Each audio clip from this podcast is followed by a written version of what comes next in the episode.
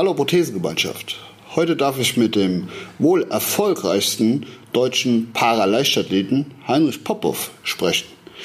Heinrich wurde im Alter von acht Jahren aufgrund eines sogenannten Ewing-Sarkoms Knieecks amputiert. Sein Wille und vor allen Dingen sein eigener Kopf haben ihn dazu gemacht, was er heute ist. Sympathisch, geradlinig und zielstrebig. Einfach ein starker Typ. Viel Spaß mit der heutigen Folge im Prothesentalk. Deutschland geht gemeinsam weiter. Herzlich willkommen zum Prothesentalk, dem Podcast von und für Prothesenträger, Angehörige, Orthopädietechniker, Ärzte, Therapeuten und alle, die mit Prothesen im täglichen Leben zu tun haben. Diese Folge wird präsentiert von der Prothesengemeinschaft. Werde jetzt Mitglied unter www.prothesen-gemeinschaft.de oder lade dir die Prothesen-App in deinem App Store herunter. Jetzt aber erstmal viel Spaß mit der aktuellen Folge. Ja, mein heutiger Gast ist Heinrich Popov, Deutschlands erfolgreichster paralympischer Leichtathlet mit Prothese. Hallo Heinrich, grüße dich. Hallo Tom. Freue mich, dass wir endlich nochmal Gelegenheit haben, uns hier zu unterhalten, unser Gespräch mal ein bisschen äh, auch der Prothesengemeinschaft zur Verfügung zu stellen. Schön, dass du dir die Zeit nimmst. Vielen Dank für die Einladung. Ähm, ich äh, bin eigentlich so ein stiller Teilhaber der Prothesengemeinschaft schon seitdem es die App gibt und verfolge alle Podcasts. Äh, die begleiten mich immer auf den langen Autofahrten von meiner Heimatstadt Borken äh, dann zur Arbeit nach Duderstadt oder wohin auch immer ich fahre. Ähm, da poppt immer wieder mal so ein Podcast der Prothesengemeinschaft auf. Ja, freut mich. Und eben noch über mehr. Spotify tatsächlich. Hey, ja. Ich weiß nicht warum. äh, nicht direkt über die App, die App habe ich auch, aber ich nutze die Podcasts über Spotify. Ja, sagenhaft. Ja. Ja, du hast gerade gesagt, äh, deine Heimatstadt Borken. Mhm. Äh, heute sitzen wir tatsächlich noch mal zusammen im Westerwald. Ja. Und ähm, ich habe mir so aufgeschrieben oder was aufgeschrieben, weiß ich natürlich. Also Popov ja.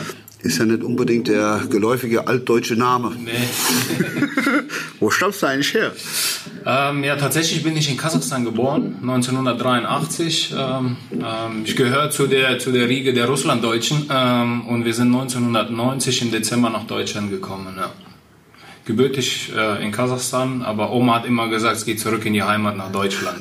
und die Heimat war dann erstmal hier der Westerwald, oder? Tatsächlich sind wir gestrandet im Übergangswohnlager in Rastatt. Ah, okay. Ja.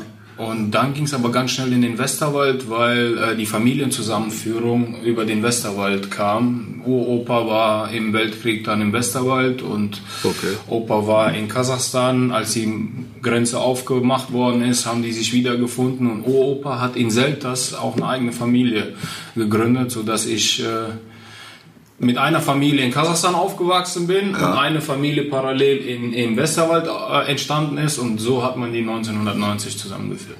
Wie alt warst du damals? Ich könnte jetzt rechnen. Sieben, sieben, ja. Rotzlöffel.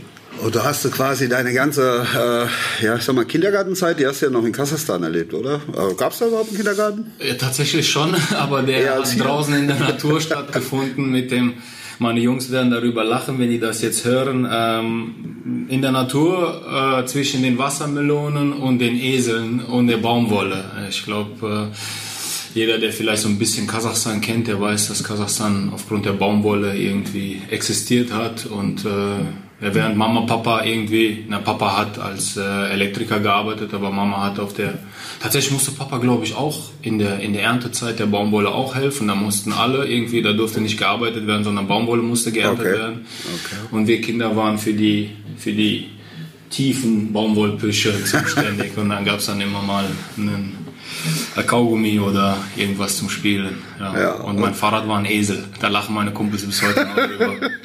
Ja, damals dann, äh, kannst du dich noch dran erinnern? Was waren so die ersten Eindrücke oder irgendwie, ist das noch vorhanden bei dir? Das, also Esel gab es ja im Westerwald schon weniger, ne? oder Baumwolle erst recht. Äh, ähm, na, tatsächlich, ähm, ich weiß nicht, woran das zusammen, womit das zusammenhängt, aber wenn ich meine Kindheit äh, im Westerwald Revue passieren lasse und meine Kindheit in Kasachstan passieren lasse, Revue passieren lasse, dann habe ich mehr Erinnerungen an Kasachstan als die Kindheit im Westerwald. Ich okay. glaube aber, dass es damit zusammenhängt. Wir sind Dezember 90 gekommen. Ähm, Februar, März 92 hatte ich die Diagnose zur Krebserkrankung. Ähm, Dezember 92 die Amputation. Und die Zeit nach der Amputation, das war ja so meine Kindheit, mhm. Die hat meinen Kopf irgendwie ganz schön rausgelöscht. Ich habe echt Probleme, da die Zeit Revue passieren zu lassen. Vielleicht habe ich auch viel. Ich weiß, dass ich viel Scheiße gebaut habe. Ähm, ich weiß aber auch, dass ich viel mit der Zeit zu kämpfen hatte. Und ich glaube, dass, dass äh, der Mensch sich lieber an die schönen Dinge erinnert und äh, die mhm. habe ich in, in Kasachstan erlebt, obwohl man fast nichts hatte, aber so die Kindheit war schon, war schon extrem, extrem gut, ja. die Natur zu erleben da kann ich mich eher daran erinnern als an die Kindheit im Westerwald. Okay. Die Pubertät im Westerwald, die, an die kann ich mich auch noch erinnern, aber da kannst du ja mehr aus dem Nähkästchen plaudern als ich. Oh, ich glaub, da kann man nicht alles erzählen. Da muss man den Podcast FSK 18 und ja, genau. sollte man äh, nee, mal überlegen. Ja, aber du warst, du hast ja eben selber gesagt, du warst ja noch, noch sehr jung, als der, als dieses ja, Schicksal dich ereilt hat, deine Familie letzten Endes komplett ereilt hat, wenn man so will. Kannst du dich erinnern, wie, wie, wie seid ihr überhaupt darauf gekommen, dass es tatsächlich ein Krebs ist und was für eine Krebsart hattest du? Ähm, boah, wie wir dazu gekommen sind, ich weiß nicht, wo ich alle ausholen soll, weil tatsächlich werden wir, glaube ich, dann bis morgen hier, würden wir hier bis morgen sitzen. Ähm, ich bin in der Schule getreten worden. Linkes Standbein, ich wollte gerade schießen, dann kam mein Gegenspieler und hat mich vom Standbein geholt mit dem gestreckten Bein mir unterhalb des Kniegelenks richtig äh, eine Wunde zugefügt, damals ein blauer Fleck, Bluterguss, aber schon böse. Mhm. Ähm, ich konnte kaum auftreten, bin dann damit zum Arzt. Ähm, der deutschen Sprache zwar mächtig, aber nicht so. Äh, meine Mama oder meine Familie war, war froh, dass, dass sie jetzt hier in dem neuen Land angekommen sind und waren für jede Hilfe dankbar. Man war nicht so fordernd und dann äh, wurde das ganz schnell als Schulunfall mit einer mhm. Prellung abge äh, nicht wimmelt, aber so behandelt. Dann gab es eine Creme, wir sind nach Hause und äh, immer wieder mit Verbänden versucht irgendwie diese Prellung, die damalige Prellung in den Griff zu bekommen. Ende vom Lied war, dass ich so nach zweieinhalb Monaten kaum auftreten konnte.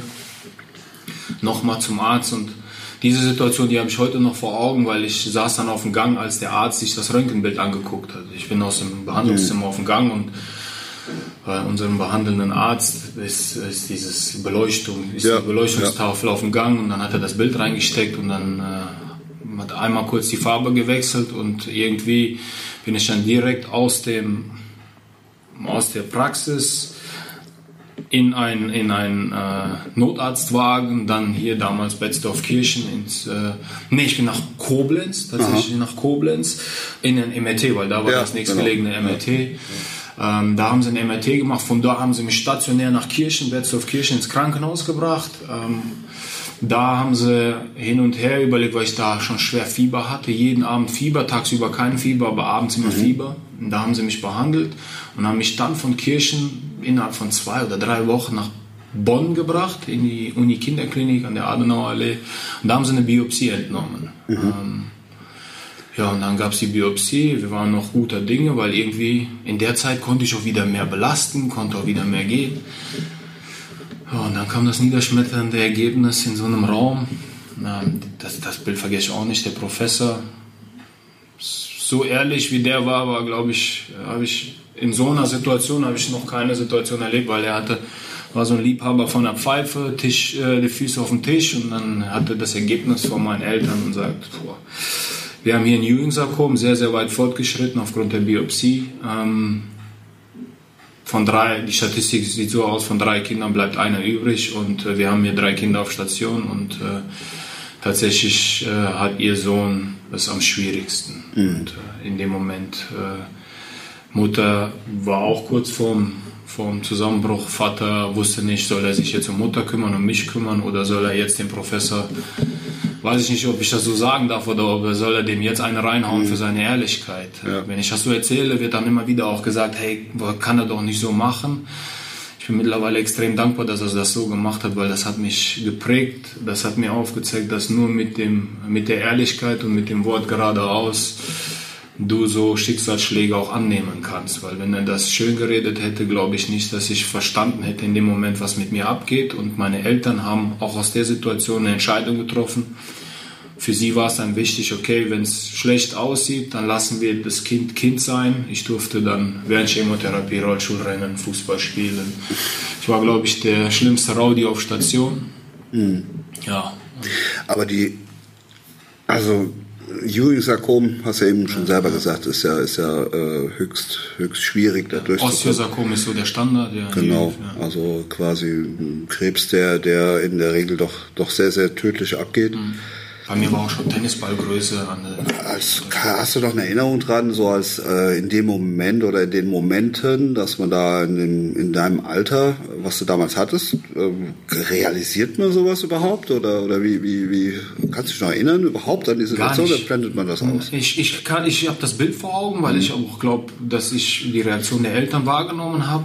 Aber was ich, die Erinnerung, wenn ich jetzt so Revue passieren lasse, auch, was willst du als Kind verstehen? Ob du ja. Kopfschmerzen hast oder Krebs hast, ob du ein Jüngensarkom hast oder ob du einen, Entschuldigung, aber das klingt jetzt gerade in dem Moment äh, vielleicht falsch, aber als Kind, ob du einen Pickel hast oder ein Jüngensarkom, kann beides wehtun, kann, kann, die Tragweite dieser Diagnose habe ich niemals verstanden. Und ich glaube, das ist auch gut so gewesen, dass ich das nicht verstanden habe. Ja, wenn man dann aber weitergeht, ich meine, du hast ja dann dein, äh, eigentlich dein ganzes Leben zwangsläufig danach ausgerichtet. Ne? Blieb ja, meine Eltern haben es mich auch halt nicht spüren lassen, ne? was, okay. was, was diese Diagnose mit sich bringt, weil ich durfte halt alles machen. Ich war, wenn ich mich mit den Kindern vergleiche, die die äh, Diagnose des Osteosarkoms hatten, die zwei ja. anderen, ähm, die waren halt immer im Zimmer und haben auf die Chemotherapie gewartet. Ich war dann immer, für mich war die Chemotherapie oder für mich gab es die Krankheit nur dann, wenn die Lehrerin kam oder irgendwas kam, wo ich darauf keinen Bock hatte. Dann war ich auf einmal krebskrank und musste ja, genau. kotzen und, und musste, also ich, ich weiß, Spezialist der Ausreden. Ich glaube, da kommst du danach noch drauf. Ähm, ich habe das im Podcast mit Kalle gehört. Ähm, Ach Gott. Ja, ja. Ähm, tatsächlich war ich nur krank, wo ich, wo ich äh, Dinge dann erlebt habe, auf die ich keinen Bock hatte. Und ich war dann nicht krank, wenn ich Fußball spielen durfte. Und äh, ich glaube, das war mein Glück, ja. Ja, ich kann mich auch noch sehr gut daran erinnern. Da war ich damals im kleinen Sanitätshaus in Hachenburg tätig. Mhm. Und irgendwann stand dein Vater mit dir mal bei, bei uns im Keller unten in der Werkstatt. Ja. Und äh, da habe ich dann einen jungen Menschen erlebt, der so einen Bewegungsdrang hat, den man eigentlich normal in dem Alter auch mhm. meistens hat, mhm. aber mit Prothese. Ja. Und äh, ja, habe damals so gedacht, da war ich ja selber noch ein paar, auch noch ein paar Tage jünger. Mhm. ja, hat auf jeden Fall total äh, Spaß an der Stelle, ja. dass ich dachte, Mensch, endlich mal äh, so jemand Junges, weil mhm. in der Zeit hatten wir ja meistens damals schon noch die, die Kriegsversehrten zu versorgen. Die waren natürlich schon, äh, schon eine andere Altersklasse. Ne? Und ja, da kann ich mich auch dran erinnern. Die Treppe runter und dann war ja, ja genau. dieser Maschinenraum. Ähm, und wenn du, wenn ja, du in den Werkstatt ja, rein, ja. geradeaus die Anprobe. Genau. Da war auch noch dein, dein Chef damals mit dabei. Ja. Ähm, ja, da haben wir damals schon Heinrich erlebt, der hatte schon eine ziemlich große Klappe, da weißt du als, als, als Kind. Der ja. hat dann äh, versucht, immer Ansagen zu machen. Ja, tatsächlich. äh, ah, tatsächlich, ich weiß es nicht. Ich glaube, dass das, ich habe das auch während der, während der Chemotherapie auch so erlebt. Ich, ich durfte meine Wünsche äußern. Ähm, ich wurde natürlich auch betüttelt von den Eltern, weil sie halt auch Angst hatten. Nur, ähm, ich habe heute noch Kontakt zu ein paar Krankenschwestern, ähm, wo ich, ich weiß nicht, ich kann mich noch daran erinnern, ich habe mit der Chemotherapie, mit dem Ständer, der, wo, die Infusion dran hängt, ähm, war ich auf einer Polterhochzeit äh, als einziger Patient bei einer, bei einer, bei einer Krankenschwester und äh, weil ich auch gesagt habe, ich würde sowas mal gerne sehen und war dann, die haben mich auf Händen getragen. Also es ist irgendwie habe ich die Zeit der Chemotherapie und dadurch, dass ich halt auch so frech war, glaube ich, ähm, verschönert bekommen durch, durch diese Lebensqualität, die ich auch immer wieder durch meine Frechheit, kann man das so sagen? Kann man sagen, ja. Äh, nach außen hin äh, immer wieder zum Ausdruck gebracht habe ohne Rücksicht auf Verluste. Die kennst du ja. ja, ab und an eckt man natürlich auch dann mal an an der ja, Stelle. Und ja. ich habe da sogar von dir gelernt, da hast du mal irgendwo hast einen Vortrag, doch sogar für uns gemacht. Da hast du damals äh, ähm, natürlich nicht in dem Alter, sondern viel, viel später, also mit mehr Lebenserfahrung. Dann hast du immer von dieser Behindertenkarte gesprochen, die du halt zückst ja. oder gezückt hattest und hast davor sogar gewarnt, dass man das nicht übertreiben sollte. Das war so wahrscheinlich auch ein Stück weit dein Erfahrungswert, oder? Ja, tatsächlich. Und ich sehe das mittlerweile heute auch noch. Ich, ich, wenn ich, wenn ich ähm, in die Zusammenarbeit von, von anderen Menschen mit Behinderung reingehe und merke, dass sie ähm, die Vorteile der Behinderung auch genießen und dann vielleicht äh, in einer anderen Lebenslage nicht so viele Vorteile haben. Ich will jetzt niemandem zu nahe treten, aber ich merke dann oft, dass, dass das auch der Genuss dieser Behinderung auch dazu führt, dass man vielleicht auch nicht dafür sorgt, dass die Behinderung äh, keine Rolle mehr im Alltag spielt. Ich habe das, mal einem Psychologen zugehört an einem, an einem Krankenhaus, der ähm, darüber gesprochen hat, ähm, was so die Negativfaktoren einer Amputation äh, sind und was so eine Versorgung einer, einer Prothese auch beeinflusst. Und da ist so ein Zugewinn durch eine Amputation oder eine Erkrankung in der, in, in der Aufmerksamkeit äh, schadet dann. Und äh, mhm. Ich bin froh, dass ich die ab und zu mal hatte, die Karte, aber ich bin froh, dass ich sie nicht so ausgereizt habe, dass sie mich zu einem faulen und nicht ehrgeizigen Mensch gemacht hat und dass, sie, dass ich immer wieder auch die Realität außerhalb der Karte gelernt habe und auch gemerkt habe, dass ich dass sie mir nichts bringt, wenn es darum geht, von A nach B zu kommen, ohne Auto, ohne Eltern. Da muss ich halt laufen, da muss ich fit genug für sein. Ja. Die fährt ja. mich nicht, die Karte. Ah, du hast eben gesagt, so Genuss einer Behinderung mhm. klingt ja irgendwie schon wie ein ziemlicher Widerspruch. Ne? Kann man kann man es genießen? Wie, wie siehst du es da? Also wie, wie, wie definierst du das? Also ähm, ich habe, glaube ich, ja tatsächlich, wenn wenn du wenn du wenn du wie ich eben gesagt habe, ich war nur dann krank, wenn wenn ich wenn wenn die Lehrerin kam. Ich war nur dann krank, wenn ich keinen Bock auf irgendwas hatte. Mhm. So ähm, tatsächlich in der Pubertät, ich war nur dann behindert, wenn ich was nicht machen wollte. ähm, das meine ich mit dem ja, Genuss der ja, Behinderung. Ja. Ähm, und das glaube ich, dass, dass, dass, dass das auch einen stören kann, wirklich im, im Ehrgeiz. Und äh, ja, wie du sagst, es ist ein Widerspruch, Genuss einer Behinderung, ähm, aber es hat auch seine Vorteile gehabt. So, und die Vorteile auszunutzen war auch okay. Äh, sich an den Vorteilen vielleicht auch festzuhalten, hätte mir auf jeden Fall meine Lebensqualität nicht zurückgegeben. Ja. Ja, wenn man dann auch betrachtet, äh, klar ist auch jeder, jeder Mensch für sich definiert ja seine Lebensqualität irgendwie ja. auch natürlich für sich. Aber unter diesen Umständen, nenne ich es jetzt mal, die du ja natürlich äh, ja, nicht zu verantworten hast, ist halt einfach passiert ja. äh, mit dieser Krebserkrankung. Ähm, und auch mit dieser mit dieser Herangehensweise, wie du eben sagst, mit äh, deiner Art und Weise, mit deiner großen Klappe, mit dieser Behindertenkarte, nenne ich jetzt mal, mhm. aber auch den Erfahrung. Das ist schon, schon richtig geil, was du da draus gebastelt hast. Ne? Also ist ja, also man kann ja wirklich sagen, ich, ich kenne zumindest keinen paralympischen Leichtathleten, der erfolgreicher gewesen wäre wie du in deiner aktiven Karriere.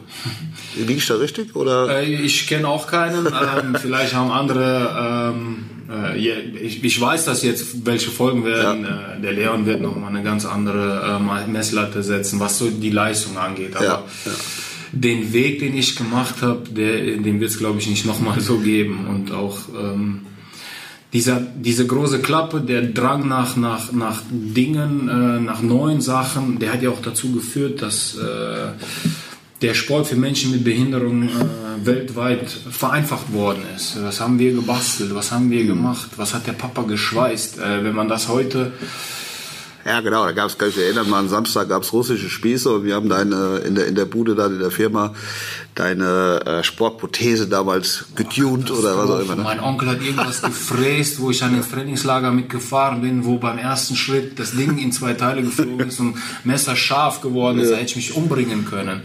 Das ist äh, nicht sehr medizinproduktekonform gewesen, was wir gemacht haben, aber wir haben wir haben es geschafft mit mit dem Drang nach Bewegung äh, und dieser Wissbegierigkeit und der Lösung in dem Team. Ne? Tatsächlich du, Kalle, mein Vater und ich war ja diese äh, unkontrollierbare Komponente, die versucht worden ist. So, ihr habt dann irgendwann mal so das magische Dreieck gegründet, wo ich dann in der Mitte ich hatte dann zwischen euch die Seile, wo ich dann immer hin und her geflogen bin. Wenn ich dann heutzutage den Kalle ärgern will, dann sage ich immer zu ihm, ja, ich bin ja, ich bin ja Paralympicsieger ohne Training und ohne Fleiß geworden. Dann sagt er, na komm, du hast schon, wenn es drauf ankam, hast du schon äh, viel gearbeitet. Äh, tatsächlich auch nur äh, ich musste von, und das ist heutzutage noch so, wenn ich von irgendwas überzeugt bin, dann gebe ich da 1000 Prozent für. Wenn ich irgendwas fühle, spüre ja. und für irgendwas brenne, dann kann mich keiner aufhalten, dann ist das für mich dann, ich weiß auch nicht wie, ich bin nicht der klassische Leistungssportler geworden, Ähm, ich war auch nie der klassische äh, Profi und wenn man jetzt irgendwie den Leistungssportler definiert und den Profi definiert, dann äh, weiß ich auch nicht, wie ich zu den Erfolgen gekommen bin. Aber ich habe sie leider ja, zu Hause liegen. Was heißt leider? Ja, also es ist, ich spreche ja für dich. Äh, du hast ja eben selbst so angesprochen, vor kurzem hatte ich äh, das Vergnügen mit Kalle einen Podcast mhm. zu machen, war, war sensationell. Ja. Boah, euch ja, Ich hab, ich ja, aber gedacht, natürlich, wenn, ich da gesessen hätte, da hätte ich auf jeden Fall dazwischen. Natürlich haben wir die Gelegenheit genutzt. Ne? Ja. Man lässt ja immer bei denen, der gerade nicht dabei ist. Ja. Wobei, du hast ja gerade selber schon angesprochen, also dieses magische Dreieck. Ne? Das, das war natürlich, wir haben eine Weile gebraucht, alle miteinander. Ja um, um einfach auch diese, auch da wieder die Behindertenkarte zu finden bei dir. Ja. Und, und selbst hast du sie auch nicht gefunden, sondern du hast, du, ich glaube, nur nicht mal, dass du da jemals mit böser Absicht gemacht hast. Das einfach, nö, du hast ja. einfach dann für dich den Weg, den du gerade gehen wolltest, hast du mal, äh, ja, definiert ja. und, und, äh, ja, war dann äh, so in Richtung Leistungssportgedanke war das ja äh, überhaupt nicht. Hinten am Anfang. auch gar nicht, hinten raus auch nicht, nach und, den Erfolgen auch. Und muss man mal sagen, wenn man überlegt, wie oh, was für was für ein Aufwand tatsächlich auch dahinter steckt, jetzt mal ganz unabhängig von, von deiner Art und Weise, wie du es rangegangen bist. Aber guck mal, wie alt warst du? Ich glaube 14 oder 15 sind wir das erste Mal dahin gefahren, dann gab es diesen Wettkampf, mhm. äh, wo ich auch beim Kalle gesagt habe, ich vergesse nie seine Worte und die wiederhole ich auch hier gerne. Als er dich hat äh, rumeiern sehen auf der Bahn, hat er gesagt, ja, der hat sagte damals, der läuft zwar wie eine Wildsau, aber ich glaube, der hat Ehrgeiz. Da können wir was draus machen, wenn er will. So, und das war ja so die quasi Geburtsstunde. Du bist damals mit deiner, deiner Alltagsprothese, die du zum Schulsport genutzt hast. Ja. Ich weiß nicht, kennst du die Zeit heute noch? Die 100 Meter? Ähm, war gar nicht so schlecht. 15,6. Ja, so 15er Zeit, ne? Ja, das war damals äh, Weltranglistenplatz 10. Ja, krass. Ja. Und nie trainiert. Einfach mal los. Und dann nee. hat, hat ich war sauer tatsächlich auf diese ganzen möchtegern äh, Ansagen, was ich machen kann und was ich nicht machen kann. Mhm. Das ist auch das, was ich, glaube ich, auch gelernt habe während der Erkrankung und danach mit der Prothesenversorgung. Du, Papa und, und, und Kali habt mir nie gesagt, was ich kann und was ich nicht kann. Egal in welchem Zeitpunkt meines Lebens. Und ich habe viel mehr Leute kennengelernt, die mir gesagt haben, was ich nicht kann. Und unter anderem hat äh, Jörg, der glaube ich nicht weiß, dass er den Fehler gemacht hat, aber das war gut, dass er den Fehler gemacht hat. Der hat, mir, der hat mich ja so genervt mit diesem ganzen Jörg Frischmann. Frischmann genau, ja, ja. Frischmann Komm, ist, der, ist eben der Geschäftsführer. Frischmann ist der bekloppteste äh, okay, Scout ist, der Welt. Äh, Geschäftsführer ist die offizielle Bezeichnung, ja, aber so ein positiv bekloppter. Talent, Talent, Talentsucher äh, auf der ganzen Welt. Und man sieht ja mit seinem Erfolg, was der da für, für Persönlichkeiten ranzieht und was er da in Leverkusen aufgebaut hat. Da kann dem keiner das Wasser reichen und wird auch keiner nachmachen können. Auf jeden Fall hat er damals mit diesem ganzen Heutzutage würde man äh, da äh, das als Belästigung äh, äh, würde man ihn anzeigen mit dem Telefonterror, den er da gemacht hat. Komm doch mal vorbei, komm doch mal vorbei. Und ich kann mich daran erinnern, wo ich dann gesagt, was laufen dann so die Behinderten, weil in dem Moment war ich nicht mehr behindert. Du weißt ja meine meine Leidenschaft für Fußballspielen, hast ja auch versucht hier damals mit ja. Volker Eberding, der hier auch ja, Eberding. Genau, ja, ja, Der war ja hier äh, Trainer. Der war dann der Einzige, der gesagt hat, hey, bei mir in der Mannschaft kannst du mal ein bisschen rumzocken, da habe ich kein, keine Angst vor, mhm. da können wir auch ein paar Amputierten unterbringen. Ich habe es versucht in meiner Pubertät und in der Zeit nach der Amputation habe ich versucht, so nicht behindert wie möglich zu sein, quasi so versucht der Gesellschaft das, die, die Normalität zu liefern, die sie mhm. von mir verlangt haben, aber habe nie verstanden, dass es nie eine Definition und heutzutage auch keine Definition für Normalität gibt und äh, bin dann noch, hab den dann gefragt, was dann so die Behinderten laufen. Dann sagt er, ja, ja, komm erstmal vorbei, komm du erstmal ins Ziel. Und du weißt ja, ich bin dann nochmal nach Betzdorf in, in den Sport 2000, ich weiß gar nicht, wie der Laden hieß, habe mir ja. so einen hässlichen Einteiler gekauft, weil ich im Fernsehen gesehen habe, wie Sprinter aussehen. Haare ja. blond gefärbt. Ich war schon immer der Showmaker, hab mir Spikes gekauft, hab mich, äh, hab, das Wobei, Equipment war auf jeden Fall. Mit, mit, äh, mit Verlaub gesagt, Equipment war super, nur die Figur sah tatsächlich ein bisschen Richtung Ich war korpulent, ja. Es geht ja nicht darum, dicke Kinder rollen gut, ich sollte schnell ins Ziel kommen. Das war ja. mein einziges Ziel. Tatsächlich haben mich auch immer diese Dinge drumherum eigentlich nie so beschäftigt und ich weiß bis heute, wenn ich darauf angesprochen werde, Heinrich, warum bist du denn so hässlich gelaufen? Das ist mir schnutz egal, wie ich gelaufen bin, ja. ob ich wie ein Pferd gelaufen bin, ob ich biomechanisch falsch gelaufen bin. Die Goldmedaillen liegen bei mir zu Hause, die Erfolge sind auch bei mir, die habe ich gefeiert. Ähm, ich wollte einfach nur schnell laufen. Ja. Ob ich zu dick war oder zu dünn war, ob ich viel trainiert habe oder wenig trainiert habe Ich hatte immer nur ein Ziel vor Augen, das war schnell laufen. Schnell laufen und, und dabei Spaß haben. Also mich hat da bei dir immer total fasziniert, äh, genau, genau dieses, der Wille, es irgendwie umzusetzen. Und immer dann, wenn es darauf ankam, da war irgendwann der Zeitpunkt ja da, dass du es verstanden hast. Mhm. Sicherlich großer Anteil vom Kalle, ja, ja, ja. der dich dahin gebracht hat, äh, ja, alle drei, diese Seite, ja, hin und her gedreht Ja, da ging ja irgendwann mal die Ausreden ja äh, einfach nicht mehr da. Also die, die SMS, die dann gekommen sind, die haben wir immer einfach weitergeschickt. Da ist übrigens der Kalle auf einem Holzweg. Ich war zwar IT-technisch bewandert, aber die SMS musste ich immer händisch schreiben. Da war wow. kein System hin. Da gab es doch nicht den digitalen nee, Ablauf die musste heute. ich schreiben. Da musste ich mir schon überlegen, was heute passt, was der Kalle mir vielleicht abkauft. Ja, aber da könnte man ja noch die alte genommen haben von drei Tage zuvor. Nee, nee, da der Kalle, das ist der Kalle zu schlau. Da hat er zu viele, der sagt ja immer, ich habe ich hab meine, meine Mäuschen verteilt. Ja. Und da hat ja das Problem mit, ihr habt euch ja in diesen Dreierpack, Papa, du und, und, und, und, und Kali, ihr wart ja auch im Austausch. Ich, ich musste dann, so wenn ich gesagt habe, der, der Auto ist kaputt, dann war, dann hat ganz schnell das Telefon beim Papa geklingelt. Ich musste mir schon überlegen, welche Ausrede ich positioniere, damit das von euch keiner mitkriegt. Ja. Ja, aber ich, auch da zum Beispiel äh, war ja grandios äh, angefangen. Ich erinnere mich noch, äh, als, wir, als du das erste Mal zu den deutschen Meisterschaften gefahren bist nach Hamburg.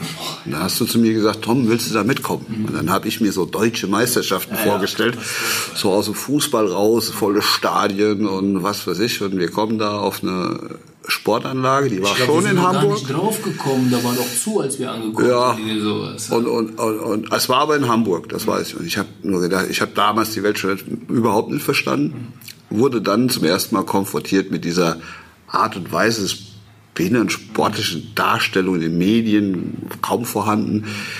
Ich weiß noch genau, äh, damals die Katrin Bader-Bille, mhm, genau. Unterarm amputierte Spitzenathletin, die halt, ich glaube, damals sogar Weltrekord im ja, Weitsprung gesprungen hatte. Genau, ja. Auch da nochmal auf dieser Veranstaltung hat die den irgendwie verbessert. Und damals war irgendwie so zuständig Aktion Mensch hieß das, glaube ich. Die hatten dann da gefilmt, natürlich nur mit Leuten kommentiert, die gar keine Ahnung von Sport hatten und zeigten dann anschließend im Fernsehen den einzigen Fehlversuch von der Katrin an dem Tag. Oder die, da war für mich schon verkehrte Welt. Aber auf der anderen Seite war der Heinrich da auf der deutschen Meisterschaft unterwegs und äh, so die nächsten Schritte, die waren einfach fast vorgegeben. Da hast du so das Blut geleckt, glaube ich.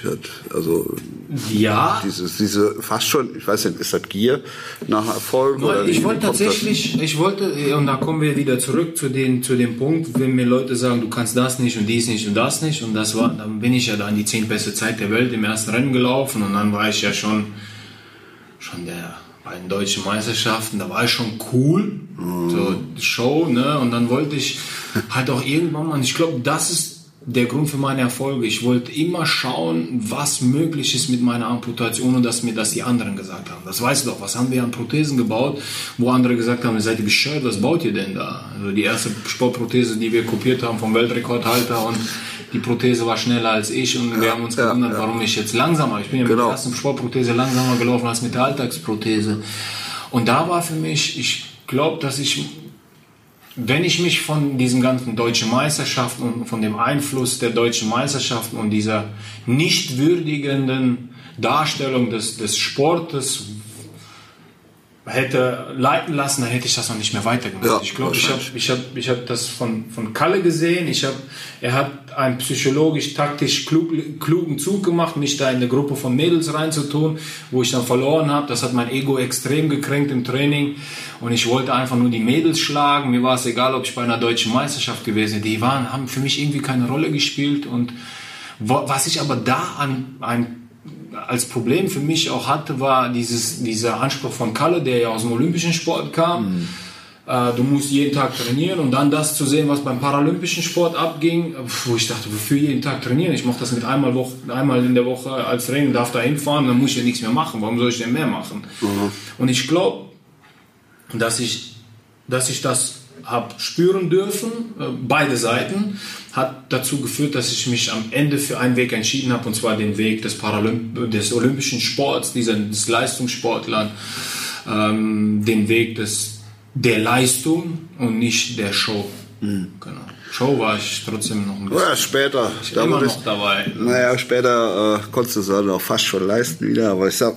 ich glaube schon, dass da so ganz denkwürdige Paralympics, die 2004er waren in Athen, also wo der, wo der Popov da dreimal in seinen Disziplinen Bronze holt. Aus Versehen.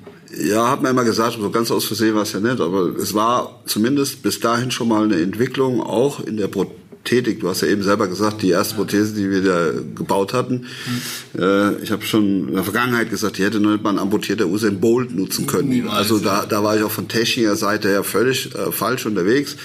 Aber dann haben wir irgendwann festgestellt, wenn man so, ja, so ein Stück weit eine Kontinuität hinkriegt ähm, und eben dieses magische Dreieck, wie du es eben genannt hast, eben auch die Fachkreise und zusammenbringt, dass da jeder seine Expertise mit reinbringt.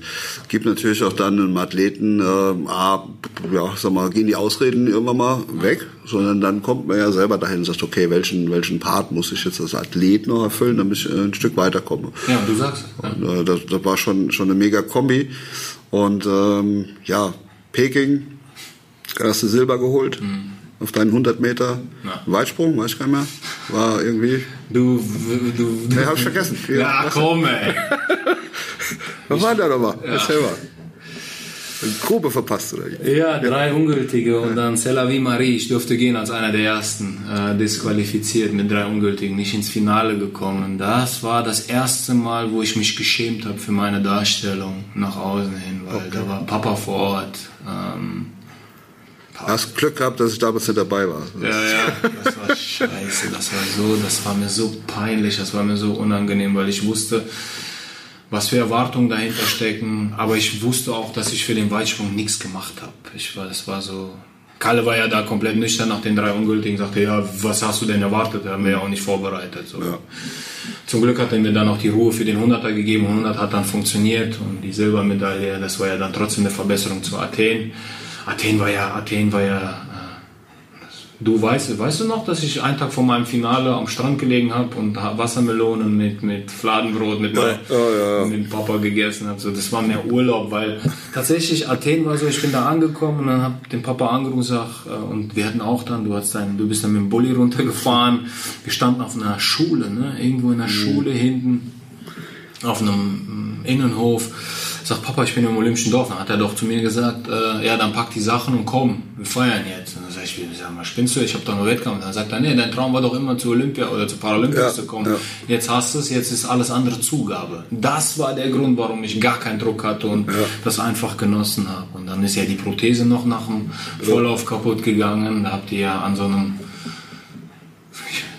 wir im Sportgeschäft haben wir mal ein paar Rollerblades gekauft. Ne? Ja, die haben aber nicht funktioniert. Ende vom genau. Lied habt ihr doch von einem äh, deutschen VW, der da stand, die, die Dinger geklaut. Ja, ihr ja. wart illegal unterwegs. Ihr habt Stimmt. auf jeden Fall so Schnallen vom, vom Fahrradgepäckträger ja. geklaut. So was.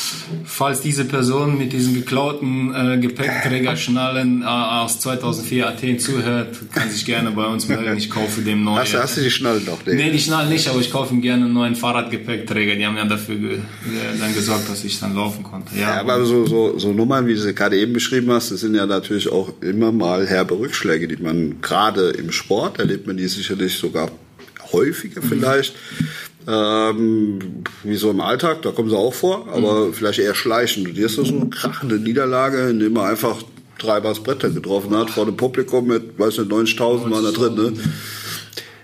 Fühlt schon scheiße an, oder? Das war Schande, das war Schande über mein Haupt, das war Schande über alles, das war... Aber was hat's hinten raus, äh, was hat's bewirkt bei dir? Das lasse ich nie wieder zu. Ja wenn ich zu den zu so einer zu, wenn ich mich irgendwo präsentiere, dann arbeite ich das auch aus. Das ich wäre zum Beispiel, ich hätte in London keinen Weitsprung gemacht, äh, wenn ich das nicht vorbereitet hätte. Ja. So. Und Was? die Vorbereitung, die war unter anderem, äh, das, was gerade sagt. Ja, und auch im Ergebnis her, der Test 2011, also quasi drei Jahre nach den Pekinger Spielen, sind wir nach Neuseeland geflogen. Ja. Da gab es eine Weltmeisterschaft. Ja, ja.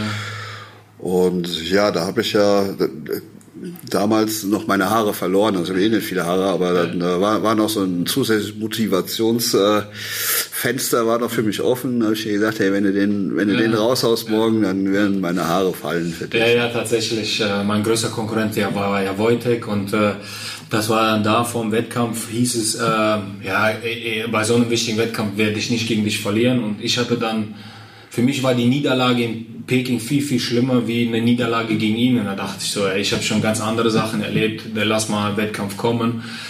Ja, und du hast ja noch den Wetteinsatz angeboten und dann. Äh, ja, und ich, ich, kann mich erinnern. Äh, einfach motiviert. ja, du hattest auch so Phasen hin und wieder schon mal, dass, äh, dass du dich echt auch hast trotzdem beeinflussen lassen von irgendwelchen widrigen Umständen. Ne? Weil, also diesen, ihr sagt ja immer gerne, wenn du, wenn du einen erfolgreichen Wettkampf absolvierst, musst du dich in so einem Tunnel befinden. Ja, ja, ne? Und ja, vorher war es so, dass wir, es schon Dinge gab, die dich auch immer dann gewissermaßen negativ beeinflusst haben. Ich kann mich erinnern, dass auch damit der Wojtek gearbeitet hat. Ja, ja. Der hat ja immer irgendwie es geschafft, dich ein Stück weit aus der Konzentration rauszubringen. Und da muss ich sagen, also aus meiner Sicht, aus meiner Beobachtung raus, warst du damals so, das war der Weg zum wirklich, ich sage jetzt mal, professionellen Athleten, der dann wirklich auch geschafft hat, sämtliche Provokationen, die es einfach, genau. ja, gibt's halt im Sport, mein Gott, ne, ob es sportlich ist oder nicht, sollen andere entscheiden. Nur an, in dem, an dem Tag konnte sie ausblenden mhm. und mit, dann mit einem Ergebnis rauskommen, Weltmeister Weitsprung, mhm. war der erste Streich. Ne? Und dann kam ja noch die 100. Die ja. Was er halt nicht bedacht hat, Wojtek, dass er mit, mit, mit seiner Art und Weise mich ausgebildet hat. Ne? Ja, er hat sich eigentlich sein eigenes Grab äh, gegraben. Er hat diese Psychospielchen, die er immer wieder versucht hat, ähm, da, der hat nicht damit gerechnet, dass ich vielleicht mental, dass er mich da mental stärker macht, als er selber ist. Und äh, da, das Ergebnis hat er dann in London kassiert bei den Spielen, äh, wo er mich komplett überhaupt nicht aus der Ruhe hat bringen lassen. Ähm, und äh, tatsächlich, ja, der, der Weitsprung hat schon gezeigt, so Junge, egal was, was äh, hier gesagt wird, ich mache jetzt hier mein Ding. Ja. Ich verstehe das aber bis heute nicht, warum ich äh, es gab Dinge, die mich aus dem Konzept gebracht haben, die nie so wichtig waren, aber dann so wichtige Sachen wie, wie jetzt so ein Wettkampf bei einer Weltmeisterschaft, da hat mich nichts aus der Ruhe gebracht. Oder Finale 100 Meter 2012, da, da ist alles auf mich eingeprasst. Ich habe trotzdem mein Ding äh, irgendwie runtergespielt oder bin da die 100 Meter runtergelaufen. Ähm, das verstehe ich bis heute nicht. Mich bringen manchmal Dinge aus dem Konzept, wo ich mich frage, sag mal, tickst du noch ganz sauber? Das ist doch überhaupt nichts Wichtiges. Aber dann, wo ich funktionieren muss, funktioniere ich. Und mhm. äh, ja, und wenn ich dann jetzt äh, auf London und auf Rio schaue, und äh, dann auch äh, die, die entscheidende, äh, das entscheidende Jahr 2012 in Neuseeland in Christchurch mit zweimal Gold an 2011 war das 12? 2011, ja, 12 war London, Entschuldigung, 2011, genau. Ähm, in, in Neuseeland, ähm, wo ich mit dann 100 auch noch gewinnen konnte. Ja. Ähm, ich würde heute felsenfest behaupten, dass ich nie aufgrund meiner Physis gewonnen habe, sondern aufgrund meiner Psyche. Nie. Mhm. Und ich habe die 100 Meter in Rio auch aufgrund meiner Psyche verloren, weil ich da einen Arroganzanfall hatte. Die größte Lehrstunde meiner Karriere war zum Glück zum Ende meiner Karriere. Ja. Aber der hat Kalle einen Riesenfehler gemacht. Ach so, jetzt kommt wieder. Ja, nee, nee, nee, pass mal Ich dachte jetzt, die Hypothese wäre schon Nee, nee, nee. Ach, die hast du ja von Anfang Anfang hast du auch Scheiße gebaut, sei mal ehrlich. Guck, Natürlich. Du, wir haben ja beide gelernt. Hat, hat, ja immer gereicht für. Also, Peking konnte ich jetzt nichts für. Da war ich ja auch nicht dabei. Ich bin ja, raus. Ja, aber, nee. naja, aber. Learning by doing. Wir haben ja. Ich finde das so also toll, wie die Fehler, die wir gemacht haben. Ja, klar. Und die, die, die haben uns ja immer ein Stück weiter nach vorne gebracht am Ende des Tages. Weil man ja natürlich irgendwann dann trotz aller, äh, sagen wir mal, äh, Enttäuschung, irgendwie hat man sie dann doch analysiert und jeder versucht, es besser zu machen. Und für mich war das, äh, also vergisst du einfach auch nicht als, als Techniker, fährst du mit nach das mitfahren als Techniker deutsche Nationalmannschaft und hier, ja, dein Läufer, nenne ich ihn mal, genau, der, der ist da in einem Stadion mit ausverkaufte Hütte, äh, Flutlichtatmosphäre, also boah, krieg ich jetzt noch Gänsehaut. Ja da haut der Popov einen raus und kommt da mit Gold bei den 100 äh, um die Ecke. Also das war sensationell, also sensationell. Besser hätte man ein Drehbuch nicht schreiben können. Und da auch wieder Kalle zurück. Mhm. Kalle war ja vorher immer, oder ja, ich nenne mal so ist ein bisschen zweckpessimistisch. Ich glaube, dass er damit natürlich auch seine Athleten reizt. Ich habe ja, ich ja. habe ja auf dem Auto Go for Gold in London 2012 stehen gehabt. ja.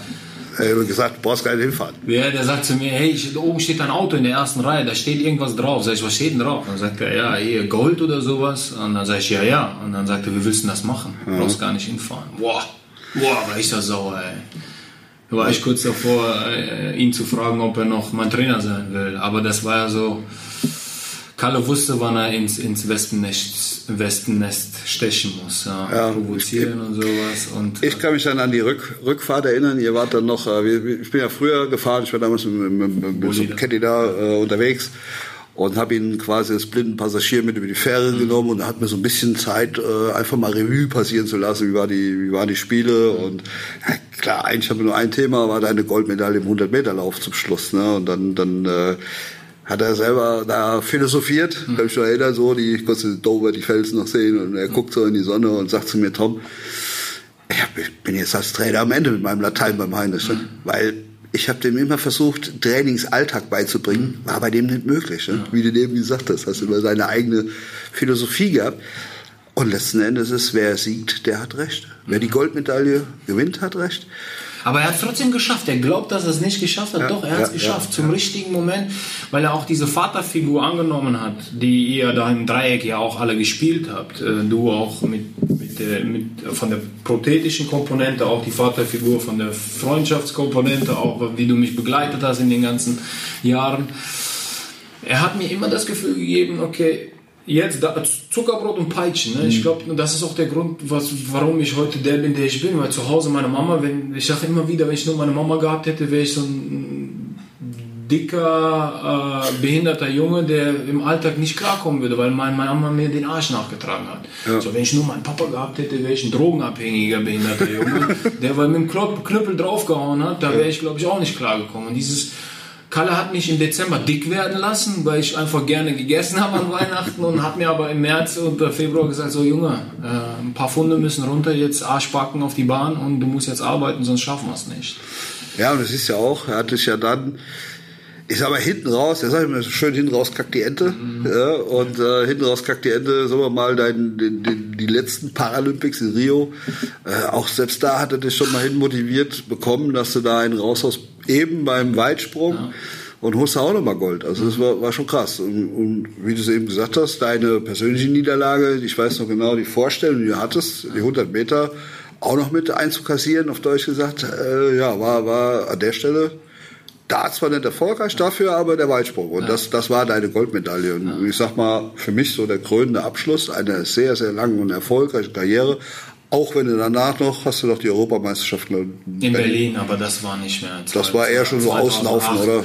Ja. ja, da war ich, da habe ich Angst davor gehabt, diese Europameisterschaft vorzubereiten, weil ich Angst vor dem Schnitt nach der Leistungssportkarriere hatte. Und deswegen habe ich so den Alltag mehr spielen lassen, nicht mehr so diesen Leistungssportler. Ich war überhaupt nicht fit in Berlin, ich war überhaupt nicht Wer den Wettkampf gesehen hat, ich bin nach jedem Versuch in die Katakomben abgehauen und mich dann ich Also ich, ich habe den, ich hab den damals äh, gesehen im, im, im Internet. Ich sage, hey, Junge, Junge, wäre ich da gewesen, ich hätte eine Schubkarre genommen, hätte dann zum, zum Brett gefahren. Du ja, kamst einfach nicht vom Fleck. Ne? Ich gar nicht. Ich war auch so, in Berlin war es für mich, alle waren da und ich dachte, okay, du musst die, du darfst sie jetzt nicht enttäuschen, aber ich war, ja. ich habe es tatsächlich auch nicht vorbereitet gehabt. Ich hatte dieselbe Situation wie vor Peking. Mhm nur war ich da erfahrener. Ich wusste, was ich machen muss, um, ja. um nicht ungültige ja, Sprünge ja. zu machen. Kalle war nicht da, ich habe mich aufgewärmt äh, und habe dann Kalle nach dem Aufwärmen angerufen, habe geweint äh, bei dem Telefonat mit Kalle, ähm, weil ich alleine rein musste. Du warst nicht da, Papa war da, aber sonst war niemand da und ich ich bin dann immer wieder nach jedem Versuch in die Katakomben und habe mir ins Gesicht geschlagen und habe gesagt, Junge, wach jetzt auf, komm, mach. Das sind keine sechs Sprünge, für, die hier für die Europameisterschaft stehen. Die sechs Sprünge stehen für deine ganze Karriere. Nimm's mit, genieß es, egal was am Ende rauskommt. Danach ist Schluss. Und ich war eigentlich schon vorher bereit, die Karriere zu beenden. Es war zu lang. Hab mich an der Stelle ein bisschen gewundert. Ne? Du hast ja so, kann man sagen, nach, nach Rio hast du ja eine neue Sportart für dich entdeckt. Mhm. Oder du wurdest entdeckt. Was äh, meinst du damit? Tanzen? Ach, hör auf. ja, war, war ja eigentlich nach war 2017, ne? Ja. Aber eigentlich war, mein, war meine Idee 2017 in London im Olympiastadion aufzuhören, genau. wo alles ja. angefangen hat. Und dann habe ich übers Tanzen mir, das ist, ja, da es war einfach nur eine Sache, der ich mich gestellt habe, weil ich halt Guck mal, jetzt, vielleicht wirst du es jetzt verstehen, warum ich es gemacht habe. ich, ich habe es hab übrigens nie so ganz verstanden. ich habe doch immer wieder vorher gesagt, mit der großen Klappe, ähm, wenn ich gesagt habe, ich gewinne Gold und die Goldmedaille gewonnen habe, habe ich es bestätigt. So, ich habe ja immer wieder gesagt, dass äh, es keine Einschränkungen mit einer Behinderung gibt. Ja. So, und jeder, der mich kennt, weiß, dass ich total gerne äh, Leuten beim Tanzen zuschaue. zuschaue. Ich finde die Ästhetik des Tanzen, ich liebe das, wenn ich das sehe, ich würde das auch gerne können. Mhm. Wenn meine Kumpels im Club getanzt haben und die Mädels sind darauf abgefahren, war ich neidisch. So, und, äh, und dann, als die Anfrage kam, war ich dann so, okay, du behauptest immer, dass alles geht, aber das, was dir eigentlich, was du gerne siehst und was du auch gerne können würdest, so für dich bewegen aus einer Emotion heraus, davor bist du feige. Und dann habe ich mir gedacht, okay, das probierst du aus. Äh, die große Klappe versuchst du mal zu bestätigen. Oh, das war ja, ja also eine gute Erfahrung, aber ja, hast du wie viele Folgen oder 13 Folgen? Folgen? 13 Folgen, ja. Und, und dann kam ja verletzungsbedingt irgendwie so, so ein Stück weit aus, wenn ich das richtig mitbekommen habe. Folge 3 war ich schon kaputt, aber ich habe trotzdem weitergemacht. Okay. Und da gab es da eine Fanbase oder so? Also diese ganz am Anfang nicht. Ganz am Anfang nee. war es schlimm. Ganz am Anfang war sogar viel gegen. Also ich kann sagen, meine Schwiegermutter, äh, die das dieses Sendeformat liebt, die war sofort äh, bei dem. Ich habe tatsächlich das Glück gehabt, dass ich durch diesen Ehrgeiz und den Charme und auch diesen diesen Kampf gegen meine Behinderung, gegen gegen diesen Mainstream, den ich am Anfang als als auch als Widerstand bekommen habe äh, in Form von Hassmails, Morddrohungen, ich soll mich aus der Show verpissen, ich soll das hässliche Metallbein äh, nicht zeigen, das ist nicht ästhetisch. Ganz schlimm war es, wenn ich dann irgendwie gegen einen Schlagersänger äh, gewonnen habe oder einer wegen mir rausgeflogen ist, wo die Fanbase noch größer ist, da habe ich dann immer ganz komische Nachrichten bekommen. Hat sich dann aber gewandelt, ähm, als dieser Slow Fox kam, ähm, Look at Me Standing on My Own Again, wo Mozzi geweint hat, die dann auch als, als, als Jury ihre Beurteilung gesagt hat, tanzen zeigt, wer du bist. Und äh, Lambi war ja immer nur, äh, der ist ja, keine Ahnung, ob, ob, ob Tanzen für ihn ein Porno ist, der ist ja so ein Technikfetischist, ist mir auch egal, wenn er das hört, aber das ist so ähm, Kann, der, kannst ja gerne mal zum Podcast hier einladen. Ja, der kann sich das gerne anhören. Lambi ist der Grund, warum andere Menschen nicht tanzen, weil er das äh, so, ja. äh, ähm, er macht es so äh, speziell und so technisch hart, ja, Tanzen als Tanzsport in einem Turnier, ja, aber Let's Dance ist kein Turnier. Let's Dance soll verschiedene Menschen zeigen, wie sie ihre Leidenschaft ausleben. Also sicherlich auch ein Unterhaltungsformat. Genau, genau. Auch, auch alles cool. cool. Er hat mich genau in seiner, in seiner Kritik war der so wie, wie Kalle, ne, so, mhm. Ja, das kannst du nicht, das Scheiße, das gehört nicht in den Tanzsport. Wenn Kalle gesagt hat, du kannst nicht richtig laufen, äh, äh dann war ich in meinem Ehrgeiz immer wieder angetrieben. Und Lambi war immer, dem zeige ich, dem zeige ich. Mozzi war so immer so, die, die mich gestreichelt hat und Jorge habe ich nie verstanden. Äh, der war okay. auch immer nett. Ähm, aber tatsächlich, das war eine Erfahrung für mich, wo ich dann da Tanzen zeigt, wer du bist.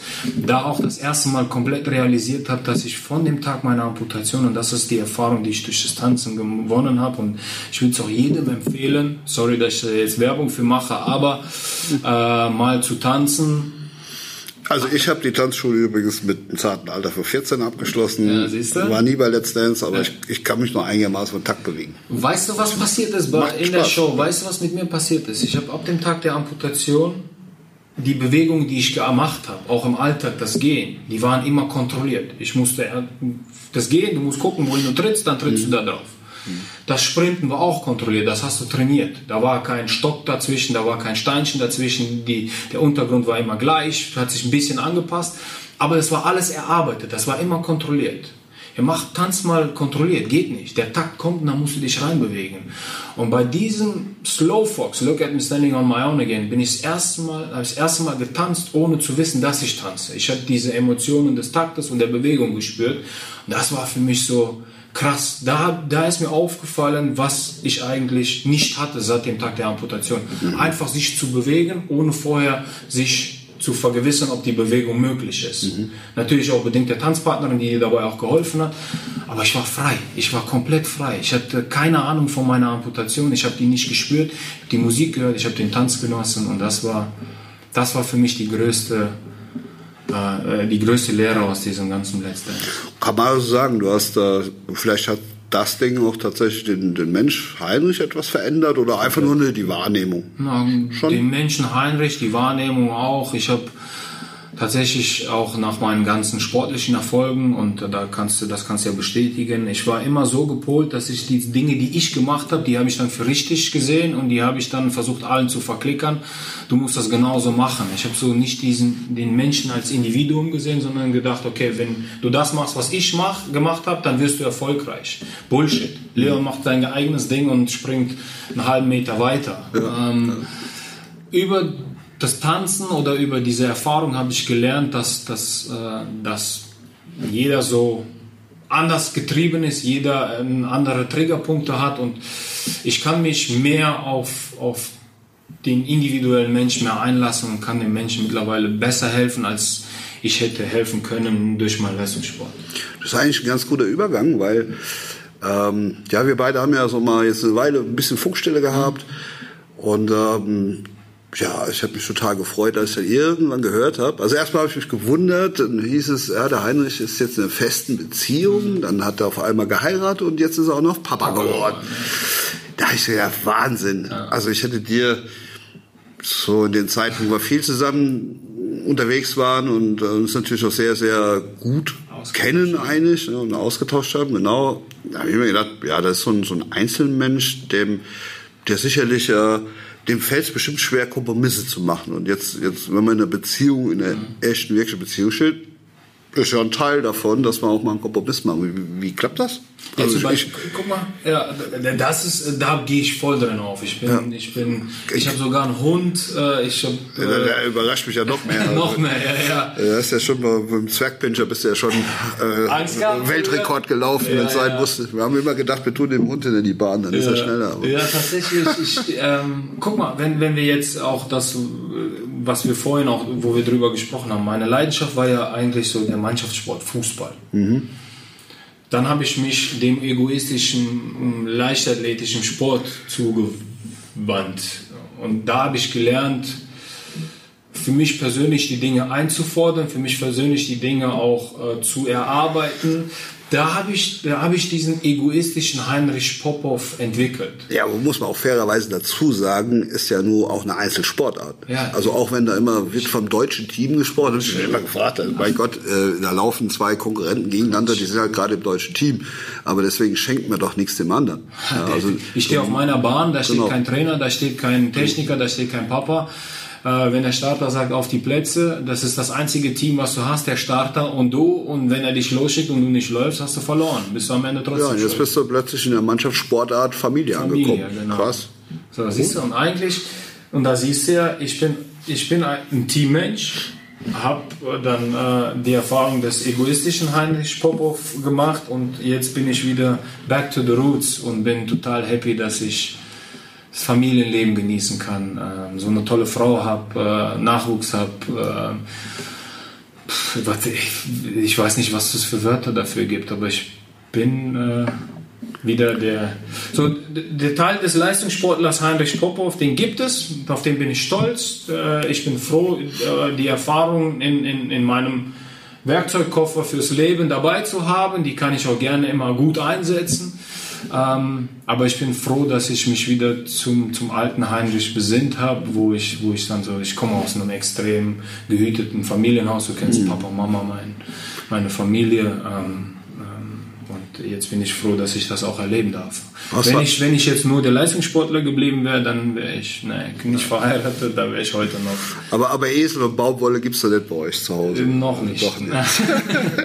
nee, aber ich wohne ländlich. Ja, okay.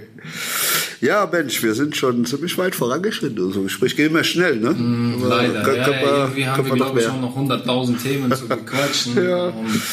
Was machst du denn im Moment so berufliches eigentlich? Ähm, ich bin bei der Firma Autobock und äh, meine Berufsbezeichnung nennt sich Liaison Manager. Ähm, ich äh, sorge dafür oder was heißt ich sorge dafür? Ähm, ich habe das Glück, ähm, dass äh, was ich an Erfahrung gesammelt habe über den Sport zurückzugeben, über, über das Projekt der Running Clinics, wo ich weltweit rumfliege und Menschen mit Amputation das Laufen beibringe, das Sport machen beibringe. Bin parallel noch als, als technischer Berater der japanischen Nationalmannschaft tätiger. Das, was du in der deutschen Nationalmannschaft gemacht hast, mache ich bei Ganz kurzer Einwurf. Gibt es deiner Meinung nach die Paralympics 2021? Definitiv, ja. ja. Es gibt drei Szenarien. Äh, Szenario 3 mit vollen mit, mit äh, so wie immer, das finde ich unwahrscheinlich, aber das Szenario 2 mit so einer Blase, wie es ja. jetzt auch im Fußball läuft und glaube ich eher, ähm, ich weiß nicht, ob es die Athleten, die schon mal Paralympics erlebt haben, für die wird es schlimm. Mhm.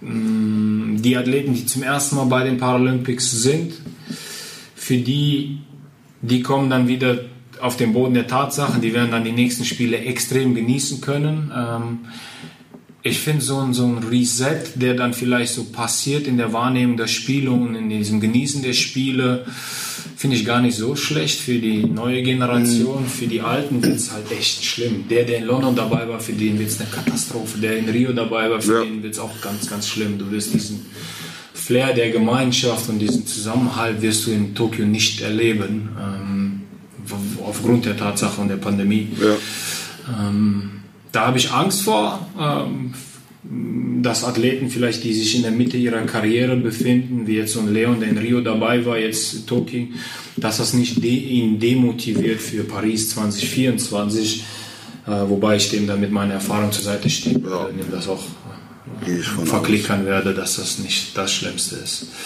Ja, und ähm, versuche tatsächlich, und das habe ich so von dir auch damals beigebracht bekommen, ähm, das Thema Behinderung zu keinem großen Thema zu machen, sondern mehr das Thema der Lebensqualität, der Normalität, versuche aufzuklären, versuche den Leuten beiseite zu stehen, egal in welchem Alter, egal mit welcher Motivation und mit welchem Ziel.